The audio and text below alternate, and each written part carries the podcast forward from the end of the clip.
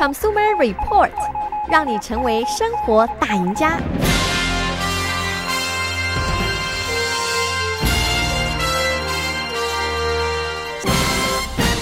各位朋友们，大家早上好，欢迎收听消费者指南节目，我是柯南。那么今天呢，我们继续上一期的话题，继续来对比这个混合动力的本田雅阁和这个混合动力的丰田的凯美瑞啊，它们之间的这个各自的优点和缺点。那么上一集呢，我们集中讲了这个呃本田雅阁的它的所有的这些优点方面。那么今天呢，我们就从这个本田雅阁它做的比较不好的这个地方来说起啊。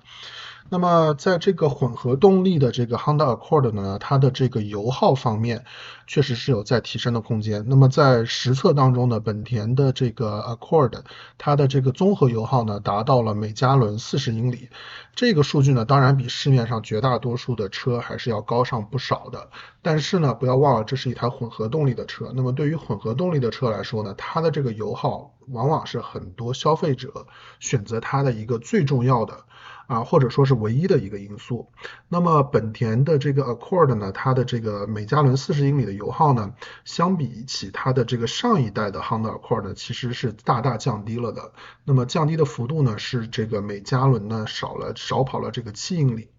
那么对比于这个这个 Toyota 的 Camry 的话呢，它也是每加仑低了这个七英里，所以说在这一方面的话呢，它其实是落后了非常多的。那么具体来看的话呢，它在这个呃城市和高速公路上面的这个油耗的话呢，都是略有下降。那么 Honda Accord 的话呢，它在这个城市的这个呃，油耗的话呢是每加仑是三十四英里。那么如果对比一下的话呢，这个 Toyota 的 Camry 的话呢，每加仑是三十九英里。那么在这个高速的这个油耗的测试当中呢，Honda Accord 呢是每加仑可以跑四十五英里，然后这个 Toyota 的 Camry 的话呢是每加仑可以跑五十三英里。那这里值得指出的话呢，这个 Consumer Report 测试的这一台这个 Honda Accord 的话呢，是一个呃 Sport Hybrid 的这样的一个配备。然后这台车的话呢，它配的是十九英寸的这个轮毂和轮胎。那在这个 Honda Accord 的更高一档的配置呢，就是这个 EXL Hybrid 这一档的话呢，它是可以配这个十七英寸的轮毂和轮胎的话的。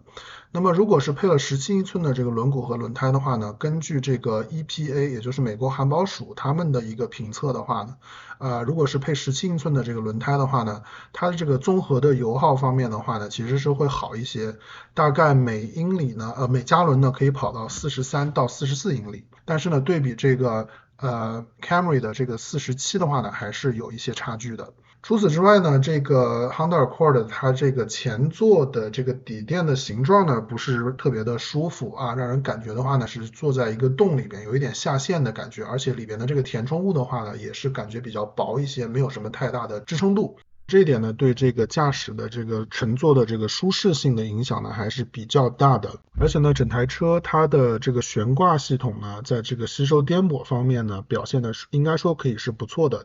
但是呢，如果是你买的是这个基本款的，就是这个 Sport Hybrid 的话，这一款的话呢，刚才我们也说了，它这个轮胎呢和轮毂呢都是十九寸的比较大，然后呢加上它这个轮胎侧壁的话呢，啊、又比较薄一些，所以说这个开车的时候呢，颠簸的感觉还是比较明显的。那如果是买这个 EXL 以上的这些配置，然后配上较小的这个轮毂和轮胎的话呢，那乘坐起来呢，这个顺应性，它这个舒适度呢会稍微的好一些。那么在内饰方面呢，这个 Honda Accord 呢可以说是完全的不花哨啊，甚至说有的地方呢显得有一些些的这个简陋啊，比方说这个车门板呢就是非常的朴素。那么这个前侧的这个窗台的话呢，基本上就是这个硬的这个塑料啊，几乎没有什么 padding，没有什么填充物在里边。那么后侧的窗台的话的话呢，就是完全没有填充物了，只有这个塑料。那么车门的这个口袋的话呢，就是能够看到比较明显的这个粗糙的边缘啊，还有非常明显的这个模具的这个边缘的这个模具线啊，甚至呢有的地方呢是没有这个衬垫，然后也没有这个橡胶底座的。那么这个中控的中央扶手箱下面的这个啊仓储空间呢和这个呃。我们这个驾驶座旁边的这个乘坐位的这个前面的这个手套箱的话呢，里边也是完全没有内衬的啊，所以说呢都是比较的简陋一些。那么最后呢，呃，在这个安全性能方面比较令人失望的呢，就是像这个 BSW 就是盲点监测系统和这个 RCTW 就是后方交通交叉警示这两点的话呢，在这个呃 Honda Accord 上面的话呢，都不是标配功能，而是在每一个配置当中呢，你都可以去加钱去选这两个选项，所以说呢是一个额外的花费。好，那么在说完了这个 Honda Accord 之后呢，我们再来看一下这个 Toyota Camry。那么同样的，我们也是分为这个优点和缺点这个两个部分来讲啊。那么我们首先呢，还是说优点。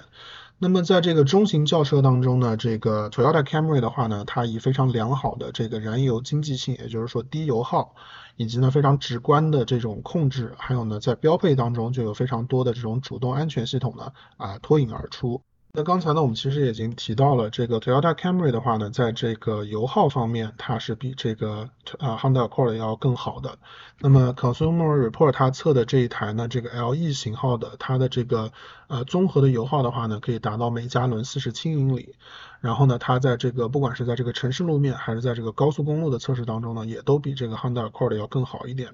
呃，这并不是因为这个 Toyota 呢，它是做了任何的其他的调整，它是一直以来呢，这个油耗呢都保都保持的非常好。只是说呢，这个 Honda Accord 在这一代呢，它因为经过了一个重新的设计，它的油耗变差了。所以说呢，这个他们两个的差距呢，在这里就体现出来了。那么根据这个估算的话呢，那么每年度的这个呃这个燃油的这个费用的话呢，大概用这个 Toyota Camry 的话呢，可以省下来大约一百五十美元左右。那么在这一代的这个 Toyota Camry 的话呢，它增加了这个操控的敏捷性，然后呢，在开车的时候呢，你会感觉这个车呢，它会有更轻盈的感觉。在这个避险演练的时候呢，它的这个通过的速度呢也是非常的好啊，每小时是五十四英里。虽然呢不如刚才这个 Honda Accord 的这个速度快，但是呢这个速度呢也是相当好了，可以与一些这个运动型的轿车的速度相媲美了。而且呢测试人员还特别指出，它在这个呃提供了这个驾驶的敏捷性的同时呢，这个乘坐的舒适性的方方面呢，它也比这个 Honda Accord 呢要更好一些。好，那我们今天的节目呢，就先到这里告一个段落。那因为时间的关系呢，还是没有办法把这个 Toyota Camry 的所有的优缺点呢全部都讲完。那么我们将会在下一期呢继续这个话题。感谢各位的收听，我们下周同一时间再会。